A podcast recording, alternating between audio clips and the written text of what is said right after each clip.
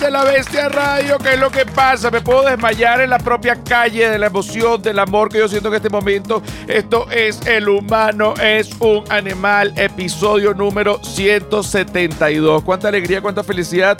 Mucha, mucha, mucha alegría, mucha felicidad. ¿Y quiénes producen este espacio? Arroba Flor de Pelo Piso, ¿quién es esa gente? La gente que es. Arroba la sordera, ¿quién es esa gente? La gente que es. Arroba la feria del marketing, ¿quién es esa gente? La gente que es. Y arroba José R. Guzmán, que no lo produzco, pero que lo hago y que soy yo y que me pueden conseguir en todas las redes sociales como arroba José R. Guzmán menos en Patreon, que tendrían que poner José Rafael Guzmán completo, pero es la única. De resto, todo es una maravilla, chicos. Los amo y los adoro. Esto es el episodio número 172, que va a ser además un episodio de alguna manera dedicado a la música en muchos aspectos. Me pueden quitar esa música del infierno, por favor, un segundo. Mira, acaba de pasar el el Super Bowl y la verdad yo, yo debo confesar que no lo vi. Estuvo mal de mi parte no haberlo visto porque eh, si tú eres una persona que tiene un podcast y se dedica al entretenimiento, tú has tenido que ver ciertas cosas. Sin embargo, sí vi Twitter eh, porque... Bueno, porque uno ve Twitter, pues no, hay ningún problema al día siguiente. En el baño lo vi. Y eh, en Twitter lo, lo primero que vi fue que como este Super Bowl está eh, muy lleno de hip hop y esto era un género urbano, el Super Bowl estuvo lleno de protestas, como por ejemplo Snoop Dogg se vistió con los colores de, de unas pandillas de Los Ángeles. Nuestra experta en pandillas, Silvia Patricia, ¿cómo estás? ¿Qué tal? Oye, porque te vi con ganas de hablar. No, dije Porque te, te vi con ganas de hablar. No quiero que me preguntes porque. No, pero yo, pero yo Tengo vi miedo. esto, pero yo vi esto. Para eso vamos a llamar ahorita a Rocco Pirilo para que nos informe y para que también nos informe sobre Kanye West, que yo no tengo ni idea qué es lo que está pasando, pero la gente grita, unos lo aman, unos lo odian y vamos a hablar también eh, eh, con nuestro experto en Kanye West, Rocco Pirilo. Pero por ejemplo, ayer Snoop Dogg se vistió con los colores de una pandilla eh, de Los Ángeles. Eminem se arrodilló eh, como a favor del movimiento Black Lives Matter o qué sé yo, o sea, hizo como un gesto, como una cuestión que tiene que ver con esto. Este, mientras tanto, habían previo demandado el Super Bowl por considerarlo un evento racista. Bueno, una serie de cosas que tú dices, yo no lo vi. A mí me encantaría contarle y decirle, mira que Snoop Dogg, que de verdad que yo vi que cuando Eminem se arrodilló como el quarterback del, del 2016, yo no vi eso. Supuestamente es un homenaje al Santo Niño de Atocha. Esto no puede ser verdad. No, chica, eso es una joda, pero que, que caíste redonda. Lo que pasa es que el traje que tenía Snoop Dogg, ¿no? Eh, eh, son los colores de una pandilla de Los Ángeles, pero también es un traje muy parecido al trajecillo del Santo Niño de Atocha. Es muy- tendrías que verlo. Yo pido a la gente en edición que ponga eh, Snoop Dogg y el Santo Niño de Atocha para que vean que están vestidos idénticos, con los mismos todo. Podemos llamar en este momento a Rocco Pirilo Lo estoy llamando ya mismo. que además es parte de mi multiverso. Rocco Pirilo este, fue una persona que tuvo sobrepeso en algún momento, luego rebajó, eh, es más pelirrojo, pero conservamos ciertos tonos. eh, vamos a ver. Está, está Rocco Pirilo aquí. Estoy aquí en vivo y directo reportando para ti, José Rafael. Oye, chico, qué alegría, Rocco Pirilo. Y tú me tenías muy asustado en, en- en una época des- desaparecido en las redes sociales. Yo dije, Rocco se nos ahorcó. Y entonces yo dije, ¿dónde está Rocco? De repente aparece Rocco. Yo celebro inmensamente, pero yo te quiero mucho, Rocco. ¿Qué es lo que pasa? Oye, vale. Pero volviste, Gracias. te estoy viendo prendido en candela.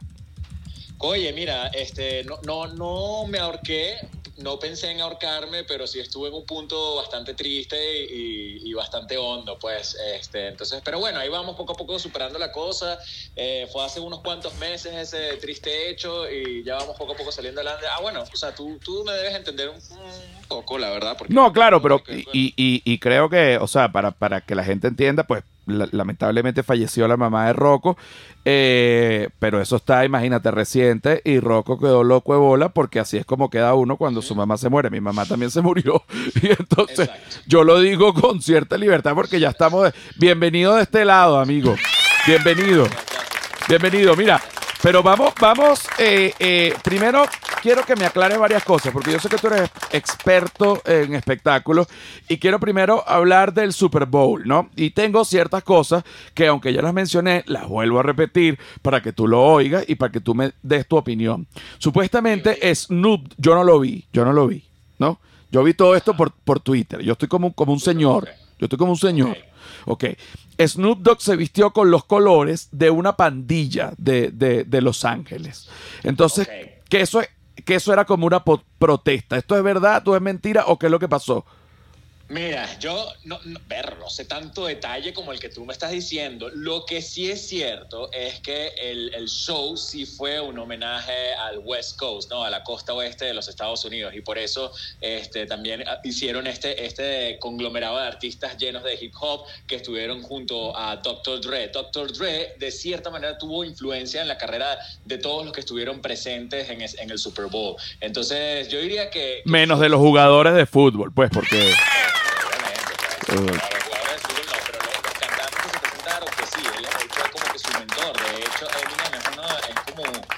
considerado su discípulo, por así decirlo. Entonces, por eso que, que, que hicieron esta- esto y primera vez que se hace el en Rocco lo mataron. Dios mío, ojalá. ¿Dónde está Rocco? Oh, Rocco, Esto, qué eh, susto, Rocco. Te- por un momento yo dije, lo acaban de ahorcar. Se había cortado. Oye, ahorita sí lo acaban de ahorcar. Espérate, hay que volver a llamar a, a Rocco. Vamos a ver. Vamos a- Oye, Rocco sí está puesto, vale. Siempre, no, siempre. vale, pero ¿qué es esto? Ah, Dios mío, qué susto. Yo dije, entró la KGB. No- estamos aquí. Bueno, te decía que es primera vez en la historia del Super Bowl que el line-up de artistas es primera vez dedicado al hip hop. Entonces, claro, también es importante ahí y, y efectivamente sí le hicieron un, un homenaje de cierta manera a la costa este de Estados Unidos y por eso también los... los ¿Me escuchan? ¿Están Te- ahí? pero perfectamente, vale, pero deja los nervios. Qué susto, es que estas comunicaciones, tú sabes. Yo estoy aquí, estoy aquí. Gracias a Dios.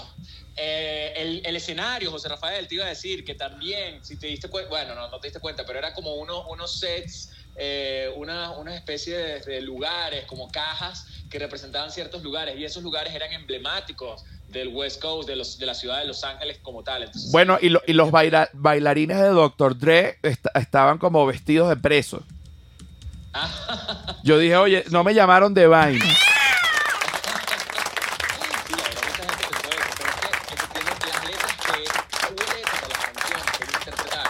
además eran muy en contra del el abuso policial. Y esa es una de las razones también por las que Eminem se arrodilló, haciendo alusión a lo que hizo aquel jugador en una oportunidad en donde se arrodilló en el, en el himno nacional de Estados Unidos mientras lo interpretaban en protesta contra eh, los abusos policiales que en ese entonces estaban en, en su peor momento, ¿no? Entonces, eh, sí, de cierta manera. De hecho, hay uno, a Kendrick lo criticaron porque quitó una pequeña frase que hacía alusión a, a lo popó, que son las fuerzas policiales.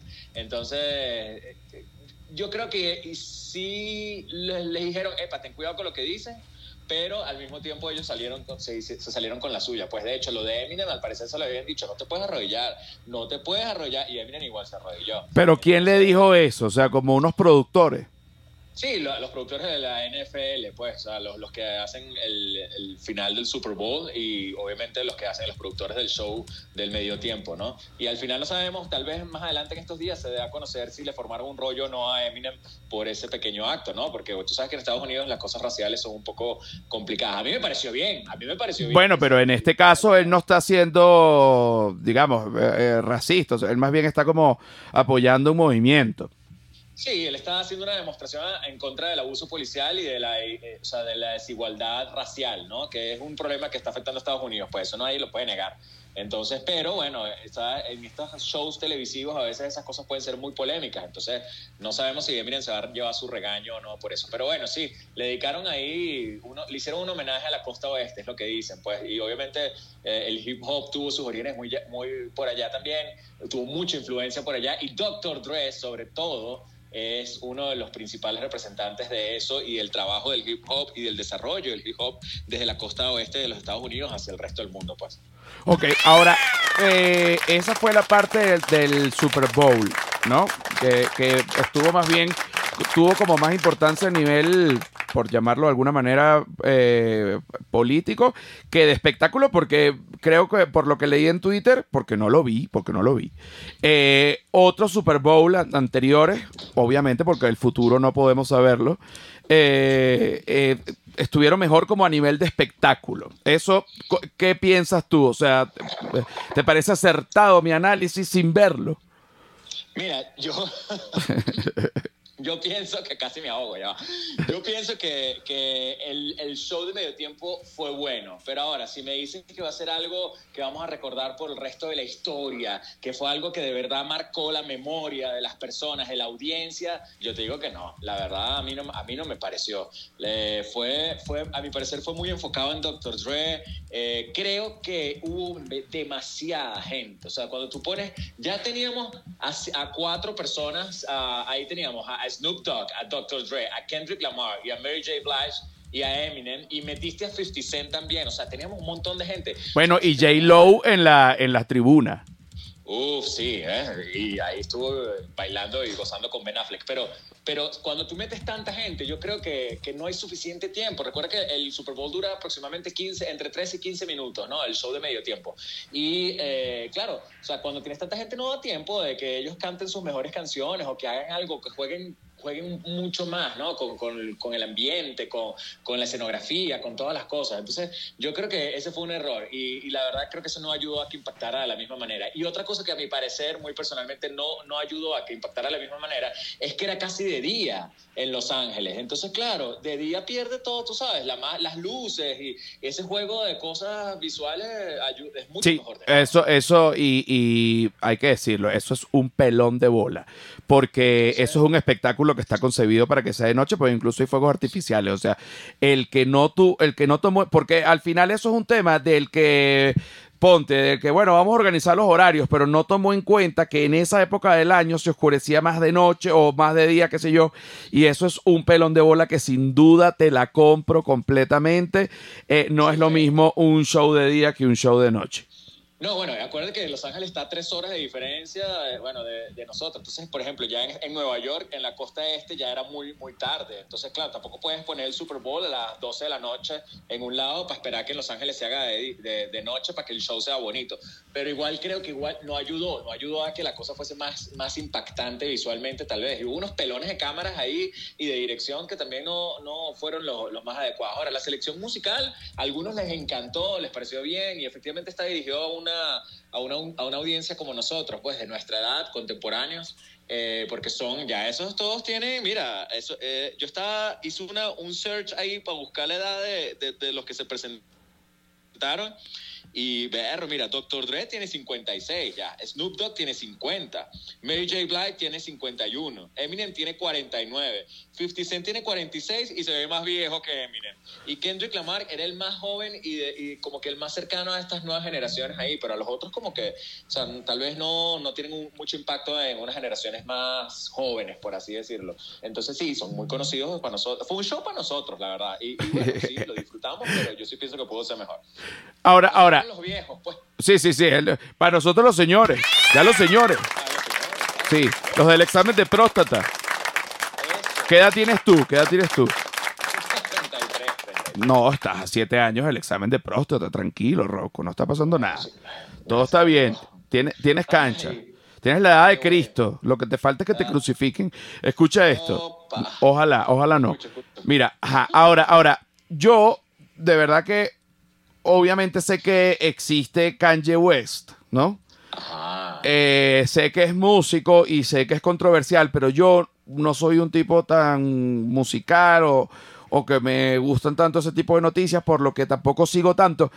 Primero, mm, digamos, una introducción de, de quién es Kanye West y qué ha pegado y como para que la gente tipo yo entienda primero quién es. Berro, mira, Kanye West es un rapero eh, que ha pegado. Es que en Estados Unidos es muy famoso, pero fuera de. Bueno, en el mundo también. Lo que pasa es que. Bueno, pero tararéame una, tararéamela. Es heavy, bien. Yo, es que yo tampoco sé muy bien. qué- Exacto, ve, pero, pero ese es el problema. Yo digo, pero tararéame una. Aquí tenemos a nuestra experta en Kanye West. Tun, tun, tun, tun, tun, tun. ¿Cómo era? Vale, esa, esa, que, esa fue buena, que salía la tipa Teyana Taylor haciendo ese video increíble. Esa sí fue buena, esa fue buena. Ve, no, pero ya va. Aquí tenemos a Silvia un momento. Silvia va a tararear algo. Ah, eh, Ah, Silvia. a mí me gusta la de Fate, ah, pero ese es un, es un cover de otra canción súper vieja de, de él que, que es buenísima, pero si quieres, ya como este episodio no va a monetizar, puedo poner Kanye West. Exacto, pues por- porque, porque fíjate que a quien yo le pregunto, yo hice este ejercicio y yo le pregunto, Kanye West, sí, claro, tarareame uno y la gente dice, oye, este, bueno, una, él es muy famoso. Aquí pero- va a poner, aquí, Ajá, aquí va. A ver. Rocco no lo La va a más oír. reciente es la que está diciendo, la primera que me viene a la mente porque es la más reciente que pegó, o sea, a nivel mundial, porque en Estados Unidos sí ha sonado un montón de cosas y ha, ha sacado otros, y otros, otras canciones y otros discos, lo que pasa es que nosotros no, no lo conocemos. pues. Ok, ok, aquí tenemos una, Rocco, espérate un momento porque tú no la oyes, pero déjame para que Silvia la, la, la suba un momento.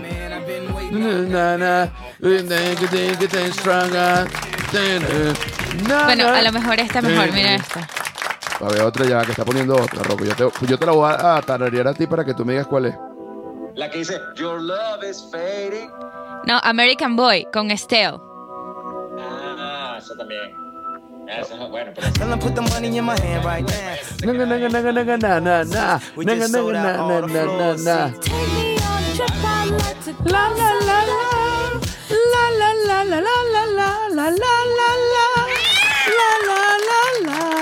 Esa. Entonces está bien bueno. Ajá, y esa misma, esa misma, esa misma. claro, Ahora, claro. ¿qué es lo que pasa con este señor? ¿Por ¿Qué es lo que pasa? Está loco, eh. Ok, está loco de bola. ¿Pero por qué? ¿Qué- con, ¿A quién insulta? ¿Qué es lo que pasa?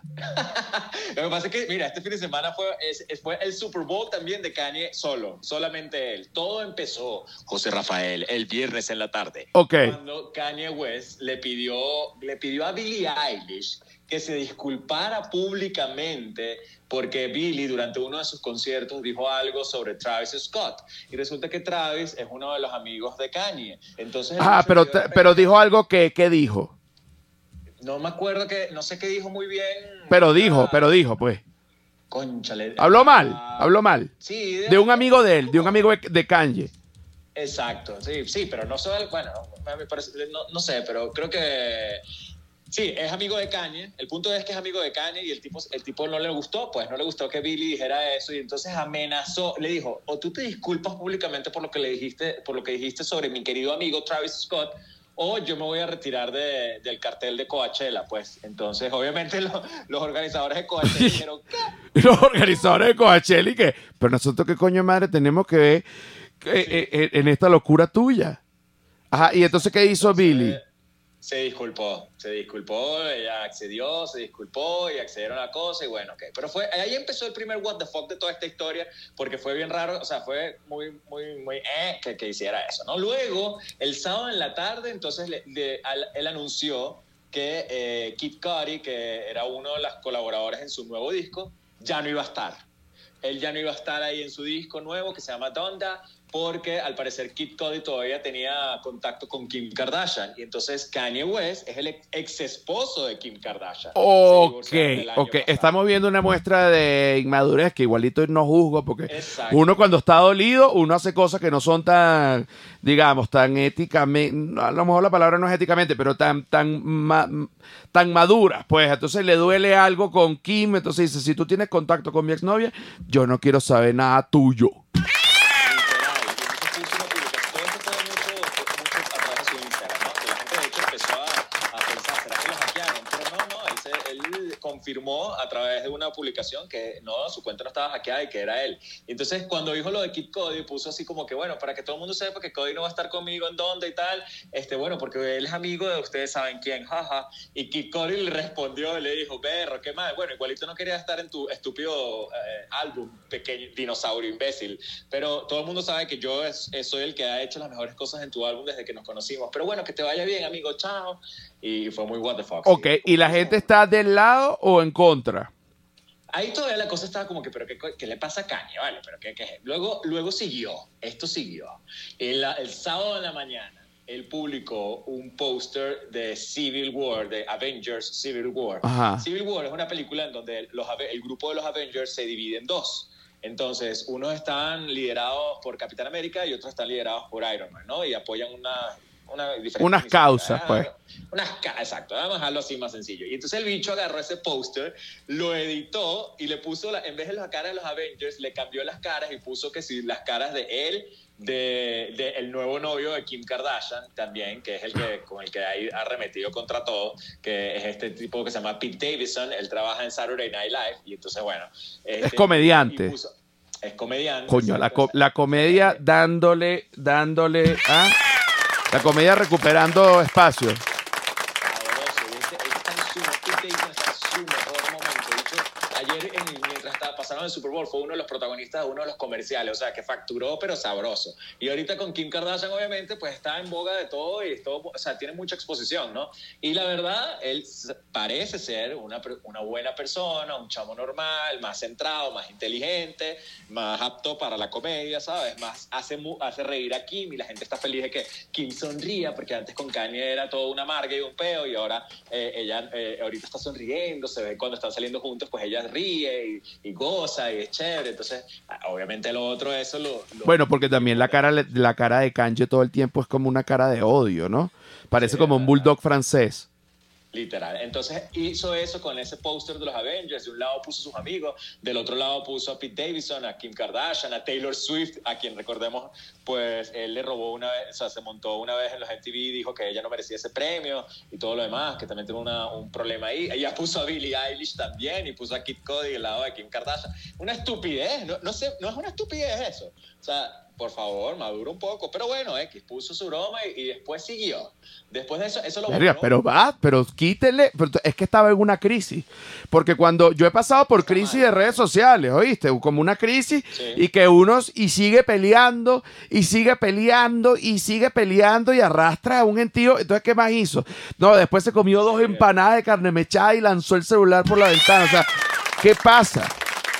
Literal, literal. Luego siguió porque después agarró una foto de Pete Davidson, el nuevo novio de Kim Kardashian, y supuestamente dijo que él había, había sido novio también de Hillary Clinton, pues. Y que él no iba a permitir que ese estúpido siguiera, siguiera con, con él, con él, o sea, con su familia, estuviese cerca de su familia. Bueno, ya, meti- ya metiendo cualquier locura. Y les voy a decir una vaina. Ronald McDonald se cogió Obama en el 83. Ajá, ajá. Luego agarró y acusó, lo acusó a Pete Davidson de haber sido el motivo por el cual Ariana Grande terminó su noviazgo con Mac Miller. Y dijo que supuestamente él sabía a través de una fuente que, que Pete Davidson le había mandado nudes o fotos eróticas y sexuales a Ariana Grande y este, eso hizo que a las pocas semanas este, Ariana terminara con Mark Miller y recordemos que Mark Miller se suicidó pues entonces prácticamente Coño, vale. culta- culpando al tipo de el, el suicidio de Mac Miller y la separación amorosa de Ariana y, y Mac. Entonces, y también fue como que, berro, que, que what the fuck. Claro, y entonces la gente se pone loca, eh, pero de alguna manera fíjate que hasta todo esto terminó siendo, creo, igual de famoso que el Super Bowl. Sí, además él, él estuvo en el Super Bowl con la hija, con North, y salió varias veces enfocado en las pantallas y todo lo demás. ¿Y esa hija, es Entonces, de, esa hija es con quién? con, con Kim Kardashian, es la hija mayor de ellos dos. Entonces, Ay, estuvieron ahí. Claro, entonces en el Super Bowl, claro, él tenía una máscara, entonces eh, también es un meme él, porque él está ahorita en una onda ahí medio, eh, máscara, de taparse la cara con unas, casi que con unas medias panties, la verdad. Entonces, eh, ayer cuando lo enfocaron viendo el juego, tenía una máscara con unos pequeños huequitos y la gente decía, a ver, pero ¿qué, qué va a estar viendo él ahí? Puro show, chamo, puro show. Luego publicó una foto también en su Instagram donde salía este Machine Gun Kelly y Pete Davidson, que si echando broma en interiores con, una, con unas, eh, unas eh, cotufas y tal, unas palomitas. Y entonces dijo que, le dijo que, que él no iba a permitir que ese ser se acercara a sus hijos también, porque era un peligro y era un estúpido y tal. Y bueno, y, al- y después para rematar... Verga, pero, pero por favor, dispárenle. Sí, Pus- pero es que mira esto, mira la, la ironía. Después puso un video en donde estaba en la, en la iglesia rezando. Y, y- y no sé, pidiéndole a Dios y siendo un santo. Y era como que, chamo, ¿qué le Tiene problemas, vale, tiene Estaba pasando por una situación. Está pasando por una situación. Por eso que es importante la terapia y, no evadir, y no evadir, porque cuando uno siente mucho odio y ya todo lo que comunicas a través de redes sociales es para tirar coñazos, tú, tú, tú- tienes que, tú necesitas ayuda. Hay un claro problema y es que está celoso del otro tipo, de Pete Davidson. No le parece que- que su ex esposa esté con este tipo, que él considera un imbécil, pues un tonto. Que, o sea, va a decir como que, ¿cómo me dejaste a mí, que yo soy Kanye, me comparo con Jesús y Dios y todo lo demás? Ah, por cierto, se cambió el nombre, no podemos decir que es Kanye, deberíamos hablar de él como Ye. Pero bueno, eh, Ah, J tipo de por, por Jesus. Ye- no, por Kanye. Ah, ok, Ye. ok, ok, ok. Bueno, maybe por Jesus también, porque él se la vive comparándose con Dios, pero efectivamente hay un problema de inmadurez y de celos y de cosas que el tipo tiene que tratar, y obviamente por eso lo dejó Kim Kardashian, porque se dio cuenta que era un loco. Ah, y por si fuera poco, esta mañana se confirmó que eh, él estaba saliendo eh, con Julia Fox, con- tenía un noviazgo con ella. Y es una, es una modelo bella, no sé qué. La tipa, bueno, supuestamente, el tipo, Kanye la vestía a ella con sus ropas y sus cosas, no sé qué. Unas bromas ahí. Y, y- y esta mañana se confirmó que Julia, Julia terminó con Kanye y borró todas las fotos que tenía de él en su Instagram. Mi sobrina hizo lo mismo y no está con Kanye, pero es una tradición una vez que tú terminas con alguien borrar todas las fotos de Instagram, como si eso fuese a borrar lo que tú viviste con esa persona. Yo vi, mi so- y eso mi sobrina, Kanye qué edad tiene? Kanye tiene cincuenta y pico, mi sobrina tiene 21. Cada vez que termina con un novio, desguaza el Instagram y yo siento que es que está yo digo, esta niña se va a ahorcar. Ya no es que terminó con un novio, coño, pero bueno, yo digo, el que borre el Instagram anda en un peo. Claro, pero, pero también es una manera de cortar las cosas de raíz, pues, y de no volverte a ver ahí, o sea, ¿para qué me voy a meter en mi, en mi profile y te voy a ver ahí que la ya no, borro esa vaina y me, me voy y listo, o sea, no quiero saber más nada de ti, corto la cosa de raíz y ya, y entonces y es una señal, en este caso en el de ellos, es una señal de decirle al mundo, mira, yo no quiero saber nada de este tipo, este tipo efectivamente está loco, después fíjate que todo esto sucedió, ella terminó con él después de todo lo que sucedió el fin de semana, o sea, que el fin de semana él, no sé, tocó su, su peor punto de locura Todo eso fue en 10 minutos, todo eso fue en 10 minutos. Sí, sí. Sí, sí, una, una locura total. Entonces, efectivamente, lo bueno es que el mundo se está dando, o sea, eh, cuando tú me dices a quién, si el mundo lo apoya o no, pues obviamente no, porque ya se nota demasiado que está siendo muy inmaduro y que no puede superar la, la ruptura, pues. Perfecto. Entonces, claro, y tú dices, chavo, hay que tener cuatro, hay que ser hombre y tener cuatro dedos de frente para aceptar lo que pasó y sigue adelante y ya, ¿no? Creo. Ahómbrate, hijo. Mira, mira, Rocco Pirilo, te doy las gracias, pero eternamente por todo este resumen, porque nos dejaste parados eh, y ubicados, porque además toda esta parte fue enfocada a la gente como yo que no vio el Super Bowl y que además no sabía bien, o sea, claro que sabes que existe, pero no sabía bien la labor, el legado, la locura de, de Kanye West. No sabía que tenía una hija con, con Kim, porque entonces eso lo hace, le, le mete cosas en la cabeza a la niña, tú sabes. Claro, claro. Mira, para que se luzcan los que tu, tu audiencia que quiera saber del Super Bowl, que tienen que saber que ganaron Los Ángeles Rams. Que Es lo importante. Es, lo- no, es que no hemos hablado de nada. del fútbol. Sí. Como tal. ¿Ganaron quién? ¿Los Ángeles qué? Los Ángeles Rams se llamaba el equipo y el partido fue un partidazo, ¿viste? Porque iban perdiendo y al final, a, los últimos minutos, fue que remontaron. Entonces fue un buen partido del Super Bowl. para Coño, que- qué que maravilla. La Qué, sepa. qué maravilla. Mira, Rocco Pirilo, te quiero mucho.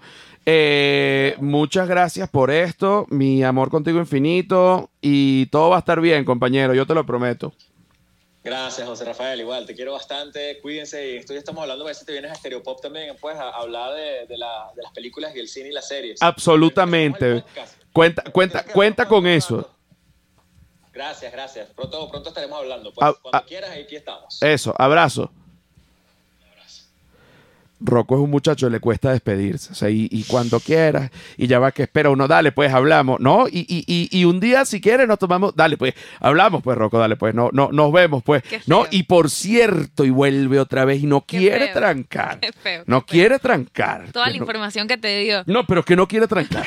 que él da la información, pero que al final Está volviendo, está volviendo, Sí. está renaciendo. no Denle quería. Amor a Rocopilo, Dale, arroba dale. Rocco, pues.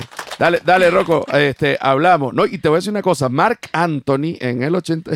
Dale, pues, Rocco, hablamos. Bueno, no, no, no, no, espérate No, un pero momento. tú también te tienes que despedir ahorita. Yo también me tengo que despedir ahorita. Para a mí el también me segundo cuesta. corte. Ok, vamos con la segunda parte en donde vamos a estar, porque esto fue una parte, digamos, de espectáculos y música de un enfoque, pero ahorita vamos con música de verdad que van a quedar con las nalgas en las manos. Tenemos, tenemos al Palmas. Denle like. Tenemos al pa Ah, tengo que decir esto.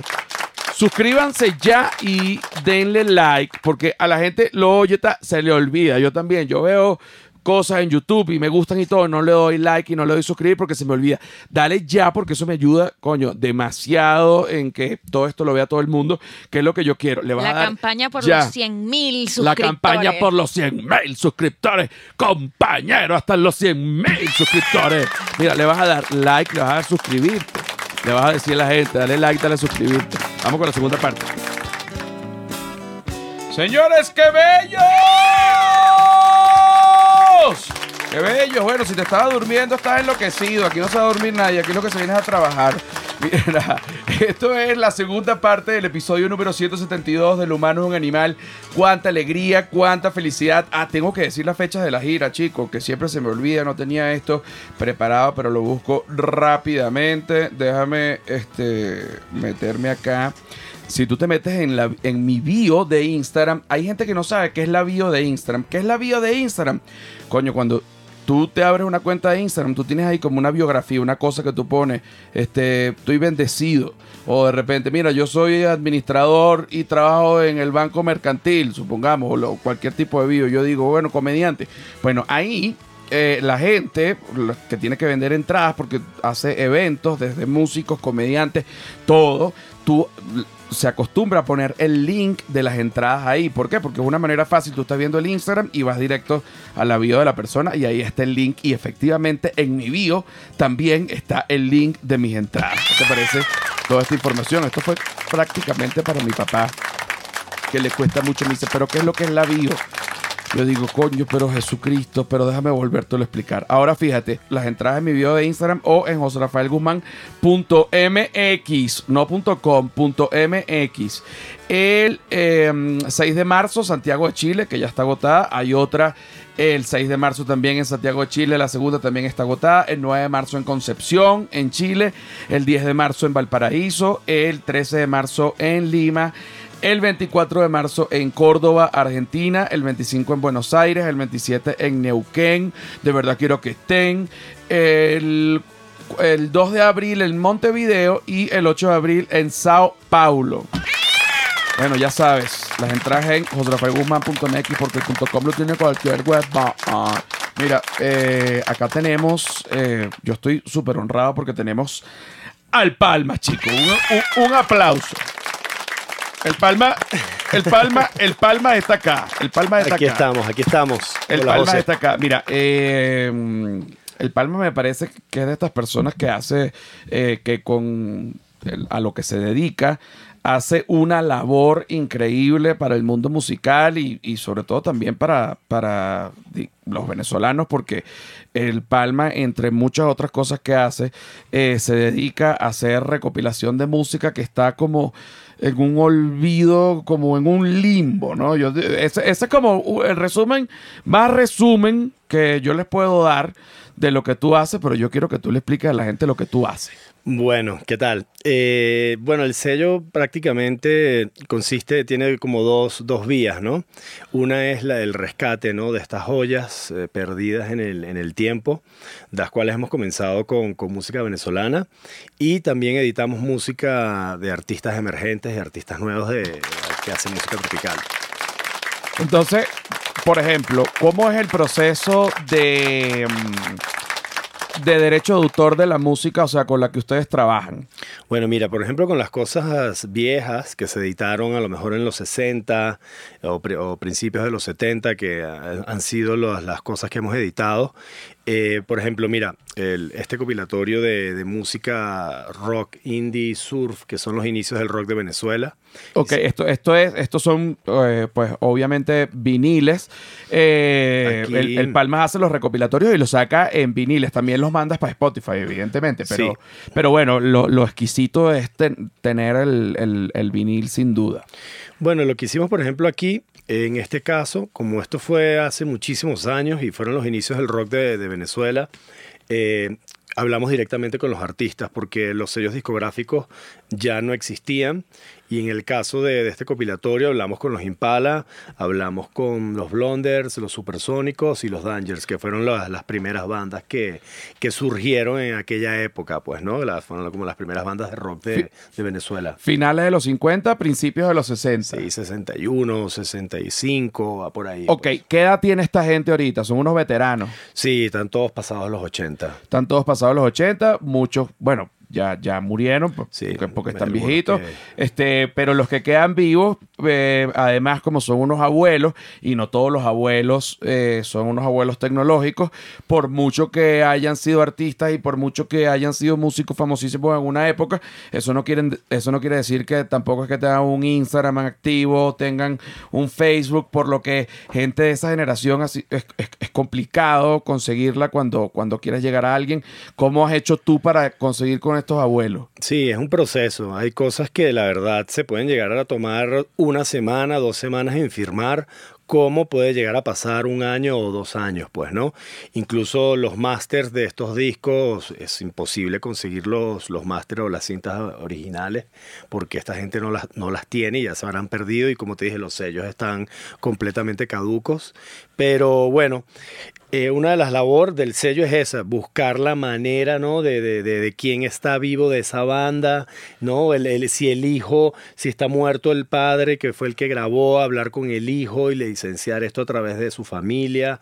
Si, si a veces utilizamos el Facebook, a veces esta gente ni siquiera tiene Facebook, entonces hay que llamar a un amigo de un amigo en Venezuela, consiguiendo un teléfono a través de cuatro o cinco personas, y bueno, así más o menos logras llegar, pues, con- en este caso de, de Sabor Surf, ¿no? Con estas bandas tan antiguas. Ok, y por ejemplo, eh, eh, ta- también me imagino que debe ser parecido cuando quieres eh, conseguir a alguien de un sello que ya está caduco, que no existe, que el sello cerró hace años. De repente hablas con el dueño del sello y dices, bueno, tú sabes que yo en el, en el estacionamiento tengo las, todos esos originales que mi papá dejó. O sea, ¿te ha pasado cosas así?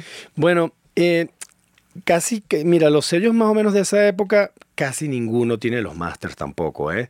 Eh, por ejemplo, con Color de Trópico hablamos con el sello eh, y que fue uno de los compilatorios que hicimos, que, me recuerdo que, tú lo tienes, ¿no? Este disco de, de Color de Trópico. Aquí hablamos directamente con el sello y tampoco tenían los masters y nos dieron como la mitad de los masters. O sea que fue un poco así, pues, ¿no? Lo, con el tema de Color de Trópico. Ok, ahora vamos a, a- a comenzar a, a escuchar los discos, porque esta es la parte eh, que la gente no tiene ni, ni idea. Todas estas canciones las has conseguido tú, que yo todavía, tú me lo intentaste. Mira qué bonito este disco. Este es Sabor Surf, Sí. eh, 1960. El disco es, coño, este color que está exquisito. Vamos a irlo, eh, ve- velo poniendo y, y mientras que yo voy hablando. Eh, tú me trataste de explicar, me dijiste, bueno, algunas cosas, eh, han sido años recopilando música.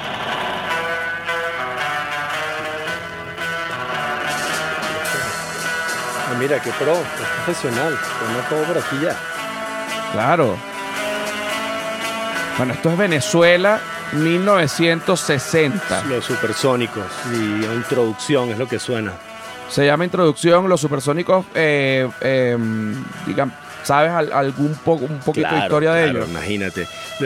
Esta canción se utilizaba en un programa de televisión en la época, que ahora mismo no recuerdo el nombre, y, y- y es, eh, salir en ese programa hacía que la banda se diera a conocer de inmediato y se, se hacía famosa.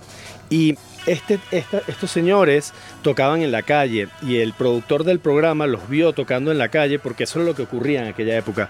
Toda esta música, eh, cuando empieza a surgir todo este rollo del twist y, y los Beatles y todo ese movimiento, la gente se empezó a dar cuenta que, bueno, que, que había, que había otra vida, pues, ¿no? Entonces, eh, porque todo era a los 16 ya estabas trabajando, a los 18 ya estabas casado y a los 20 ya tenías un hijo. Cuando Bueno, si, si la, la edad media de la Segunda Guerra Mundial era 22 años. Entonces, claro, cuando la gente descubre esta música es una locura, todo el mundo a la calle y estas y las bandas eso es lo que hacían, se llevaban sus peroles a la calle, empezaban a tocar y este tío de esta de este programa de televisión los descubre y se lo llevan al programa de televisión y con esta canción es que ellos abren el programa y por eso se llama introducción. Coño, me dejaste loco. O sea, me provocó besarte, mi rey. Ya va, vamos a oírlo un Me poquito. emociona, me emociona. Claro, claro, que eso es lo que quiero. Sí, es richísima esta canción.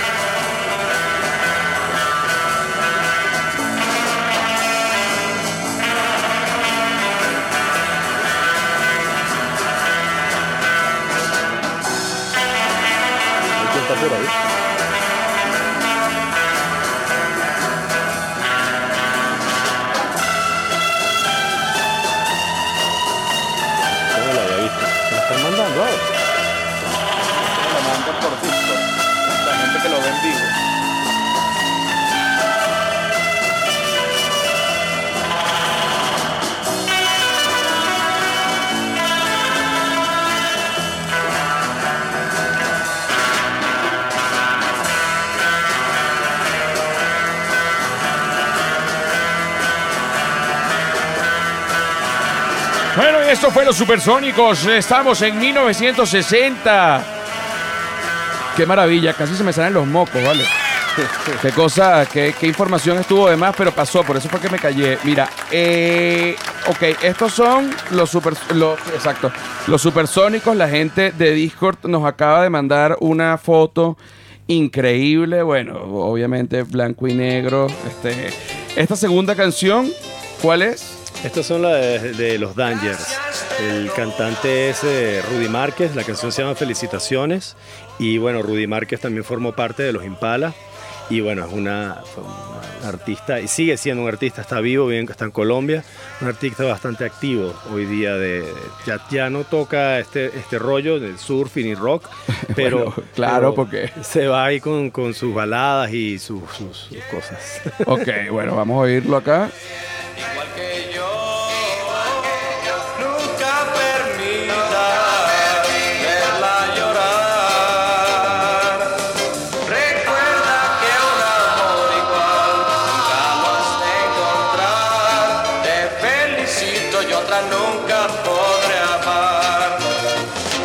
Quisiera saber cómo fue que la perdí. Bueno, y esto fue Los Dangers. Felicitaciones.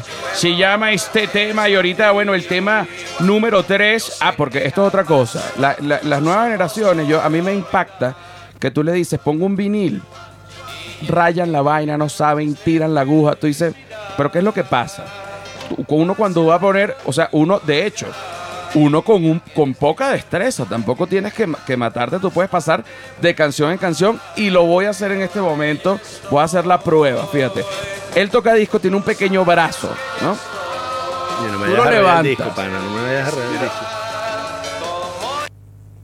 ¿Ah? De esta manera. Y entonces luego tú apuntas en la otra canción. Con, con los de color son más difíciles. Ya va, déjame pararme para apuntar bien. Espérate un momento.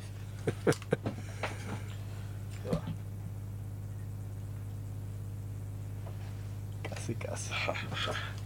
La vas a pegar, mira, la vas a pegar. Debería caer en silencio. Qué arrecho. No, no, no cayó, casi. Ya no. Casi, casi. Pero ese es el proceso.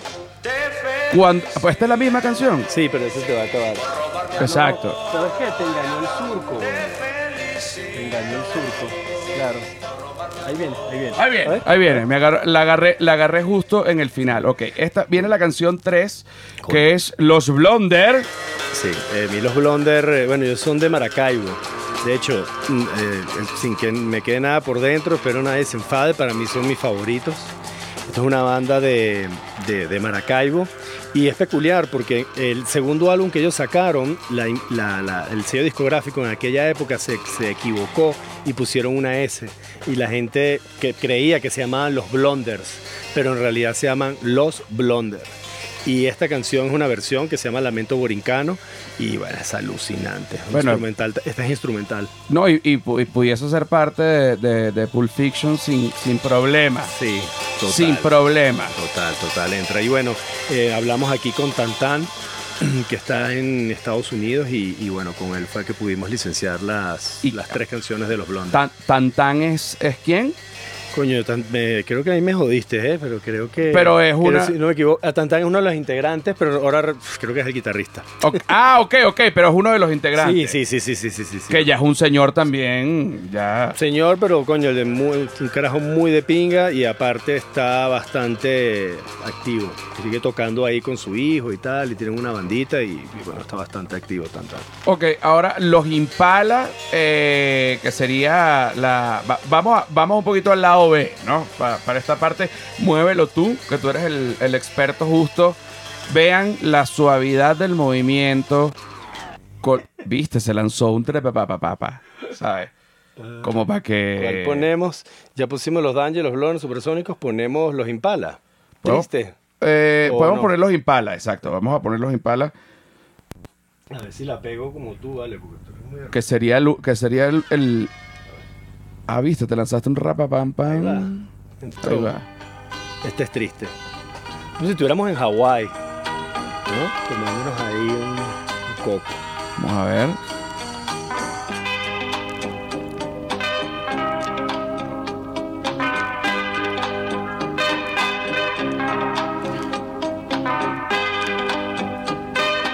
Bueno, aquí eh, una de las, co- de las razones... Aquí por Discord están mandando a Tantan. Aquí están activos en, en Discord. De verdad que felicitaciones. O sea, mira, también nos mandaron a los Blonder las fotos. Los Danger. eh, los Dangers. O sea, Esa foto sale en el, car- en el encartado, mira es esta. justamente, eh, bueno, el disco es una cosa maravillosa que tiene recopilatorio fotográfico, la textura, el color del disco, una cosa maravillosa. Esta, eh, el, el, este es instrumental. Sí, eso es lo que te iba a decir. Nosotros, a ver, los Impala fueron muy famosos y fueron una de las bandas que más triunfaron eh, fuera de Venezuela. Y, y la idea también fue un poco recopilar la- lo- los esos temas que para nosotros son hits y que para aquella época a lo mejor pasaron desapercibidos, pues. Y de los Impala eh, eh, pillamos un par de temas que son instrumentales y, raros y que poca gente le prestó atención. Y bueno, yo creo que eso es lo que lo hace también especial, pues, de- del recopilatorio, pues, ¿no? Y suena hasta actual. Porque tú puedes, pues tú puedes, no sé, alguien puede estar tocando esto hoy día, ¿no? No, esto estaba de esto es que es que es lo que más me impresiona, está muy vigente, pero ¿cómo consigues tú esto? O sea, yo sé que son años de recopilación, pero eh, ¿dónde tú consigues esta música? O sea, discos de vinil viejo Bueno. de gente de ¿de dónde? Bueno, a ver, eso es parte de- del coleccionismo, ¿no? Parte del digging, ¿no? Eh, pasas muchos años comprando discos, investigando, escuchando y bueno, vas archivando esta música y de alguna manera u otra, a raíz de los años, le vas dando como una especie de, de bueno, de- de- dónde puede encajar todo esto y, bueno, generamos un concepto, eh, escuchamos y, bueno, llegamos a, lo que es, fue, lo que es Sabor Surf, pues, ¿no? Ok, ahorita, eh, bueno, se acabó Sabor Surf. Eh, quítalo para que lo vuelva a, mostrar acá. Bueno, primero muestro la, la portada del disco que es eh, una maravilla y el color. Sí, bueno, hicimos en negro y lo hicimos en azul. Ya por el, el- este- el- azul es una edición más limitada, no hicimos pocas copias. Y bueno, el color del mar, ¿no? Surf, poco ahí. la- Ok, y me imagino obviamente que el azul es un poco, el vinil es un poco más caro porque la- el, el vinil negro es más barato, obviamente. Bueno, Sabes que nosotros tratamos de que la música te- tenga el acceso a todas las personas, porque ahorita con todo el hype del vinilo hay muchos discos que suben mucho de precio, así que la verdad tratamos de mantenerlo, lo ponemos un, e- un euro solamente más caro y, y no estamos en ese plan de que, Claro. que, que tenga el acceso a la gente en realidad, porque a la final es música, es cultura y que, y que bueno, que no tengas que tener dinero para comprarte un disco, pues. Exacto, y eh, la, la idea es que la gente lo escuche. Ok, ¿qué otro disco? eh, vamos a ir haciendo un paseo por todo esto porque además son varios. Eh, este es color de trópico, pero bueno, esto es un- un- uno que ya habíamos hablado en un, en un episodio momento. anterior. Ahora, este, Bueno, esto es una locura. Esto es Fran y sus inquietos. Eh, Esto es un disco que salió en el 67. Es guanguancó, salsa eh, muy, muy trancada. Es una reedición, lo hicimos tal cual se editó en la época. De hecho, pusimos el nombre del sello, a que lo pues, tamparon ahí, pácata, y lo dejamos así tal cual. Eh, exactamente igual a como se editó. Una copia original, que solo hay en el mercado una para vender, valía, vale mil y pico de dólares. Y bueno, eso fue una también de las razones por qué decidimos sacar este, porque, bueno, era in- es completamente inaccesible este disco hasta hoy día, pues. ok, eh, pero, pero, o sea, una copia de... de Original. O, o el, digamos, el original de la época. El original de la época, si lo quieres comprar, vale mil y pico de dólares. Y es como, claro, es que esto es un mercado de, de ya, obviamente, de viniles y de música. Oye, está, me, me- eh, oye, me está llamando el, el abogado para sacarme la... Ve a ver, no vaya a ser que me, que me quieran deportar ahora. Me está llamando, la- me está llamando el abogado. Atiende tú ahí. Qué susto, hasta me. Mira, vamos a irlo, vamos a irlo poniendo. Eh, o sea, hay un mercado de viniles de, de gente de música de todos los años y todas las, este, pues evidentemente eh, de todos los países y mientras más difícil, pues más caro.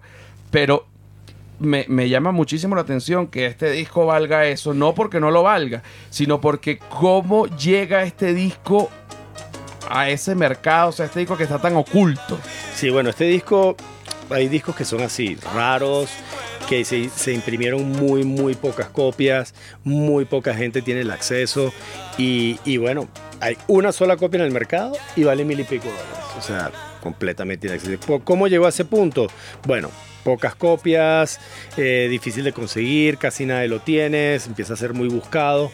Pasa mucho con los discos de salsa, hay salsa rara que, que, bueno, que se revaloriza, o bueno, no digamos que se revaloriza, pero se pone cara. Y, y bueno, pues, la historia de cómo conseguimos esto, Fran está vivo eh, y coleando. Y los inquietos no. Los inquietos no sabemos Oye. dónde están, ni todos los demás tampoco, ni siquiera Fran sabe de ellos. O sea que. Y logramos conseguir una copia original prestada, porque si teníamos que comprarla ya no creo no, exacto. no había negocio. No, pues. no había negocio. Pero, ok, ¿y cómo la conseguiste tú? O sea, tú, tú ¿cómo llegaste a esto? Bueno, Frank tenía una copia, ¿vale? ¿Cómo llegamos a Frank? Lo vamos a mantener en secreto. Ok, claro, porque eso es parte del secreto. Lo vamos a mantener en secreto. Fue una locura, o sea, hay discos que a la final nos tomaron. No, no, pero ¿cómo llegaste tú a oír la canción? A oír. Bueno, yo sinceramente, eh, a ver, la curaduría la hacemos entre el Dragón Criollo y yo. Yo este disco no lo conocía. Y fue algo como que, eh, mira, estoy yo aquí, yo soy Frank, tengo esto. Me lo dio, lo escuché y dije, esto es una locura. Esto es, ok, Esta te lo mierda. mandaron porque ya Es- sa- Esto hay que sacarlo ya. O sea, te lo mandaron porque ya sabía a lo que tú te dedicabas. Sí, esto apareció. Esto apareció ya luego de años. Sí, porque esto, esto, ya esto pasa. Hay cosas que buscas, consigues, hay cosas que no consigues y hay cosas que aparecen. Hay solas. cosas que aparecen Y solas. Frank fue así, apareció. Por Ok. casu- pero fue por casualidad. Ni siquiera él sabía que nosotros existíamos. Fue una coincidencia. Fue algo muy raro y, y bueno, bien, que es parte de lo bonito del sello, ¿no? Que, que a veces hay cosas que salen así eh, espontáneamente. pues. Es una bendición, vamos, a- vamos, pero bendición, de verdad que es una bendición.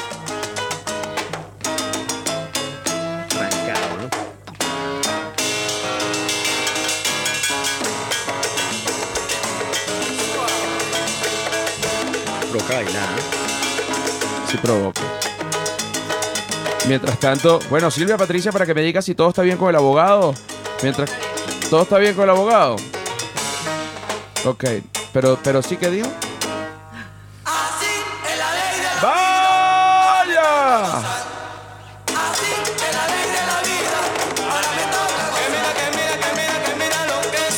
Así es la ley de la vida, ahora me toca gozar. Lo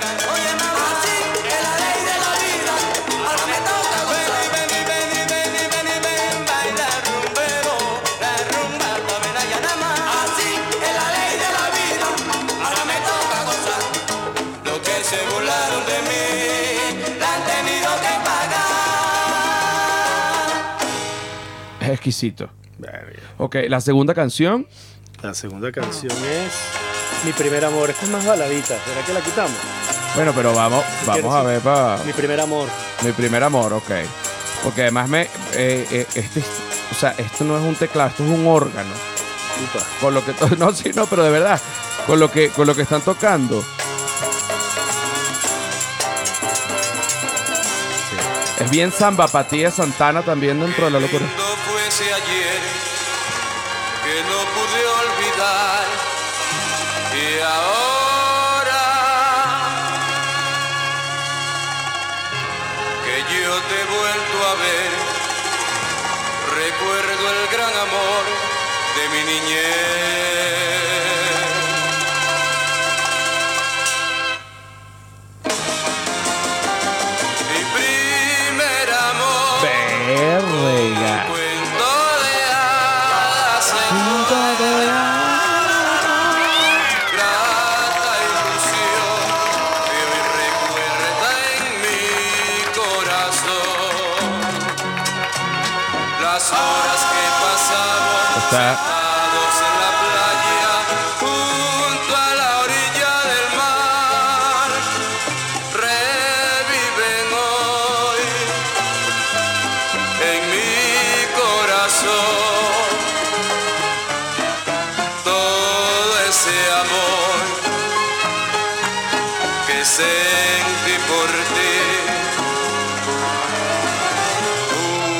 Vamos ahorita. Vamos ahorita, fíjate esta. Pero este primer amor de él fue muy intenso. Un poco, yo no, ¿qué pasó en cortar ese las venas o sacar la botella de ron. Pero sí, en ese primer amor yo no sé qué fue lo que pasó. Ok, pon otra este, Vamos que te guste de este sí, la- coño, Exacto. Rumba de salón. Rumba de salón, ok. Tercer single del el segundo single que hicimos. Es esta. Sí. Pero la pegaste de una. La aguja. Coño, es que con el, el negro se ve mejor. el Ah, disco negro. exacto, exacto. Es un peo con el de color, pues. A la rumba de solar que voy a sonar los Coño. Es original, Acá, acá en Discord acaban de poner una foto del disco original que de si me Frank lo vende, y sus inquietos. Por favor, pregúntale a cuánto. Mira, si lo tienes que si lo vendes, ¿oíste?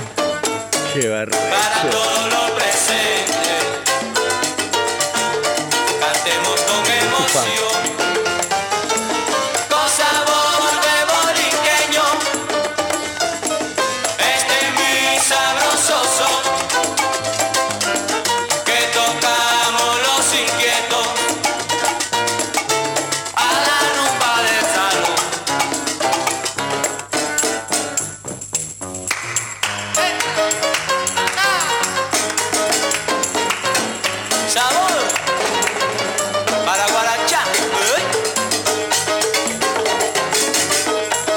Bueno, vamos a aprovechar esta descarga para irnos a la parte de Patreon. Si te ha gustado esto, eso, estoy borracho, Magali. Mira, despídete, eh, Palma, despídete de la gente de YouTube. Ahorita vamos a la gente de Patreon y eh, arroba el Palmas. El Palmas Music. El Palmas Music, porque además eh, a través del Instagram la gente se entera qué discos hay, pero eh, ¿dónde se puede comprar todos los discos del, del Palma? Bueno, eh, tenemos un Bandcamp, eh, te- que es como un marketplace de, de música independiente, en el bandcamp.com. eh, pones el search El Palmas Music o, o mejor aún en nuestra web, elpalmasmusic.com. Ahí sale todo. Ahí salen los discos eh, y, y a cualquier país llegan. Sí, nosotros enviamos en tres días. Aquí en México, de hecho, está en la Roma Records, eh, ahí. Y sí, en bandcamp.com, eh, perdón, elpalmasmusic.com, pues enviamos a cualquier parte del mundo. Exacto, pero si estás en México, eh, to- eh, cualquiera de los discos está en la Roma Records, que además está aquí al ladito de La Bestia Radio. Ah, sí. Nos podemos ir a pie si, si quieres, o sea, está súper al lado.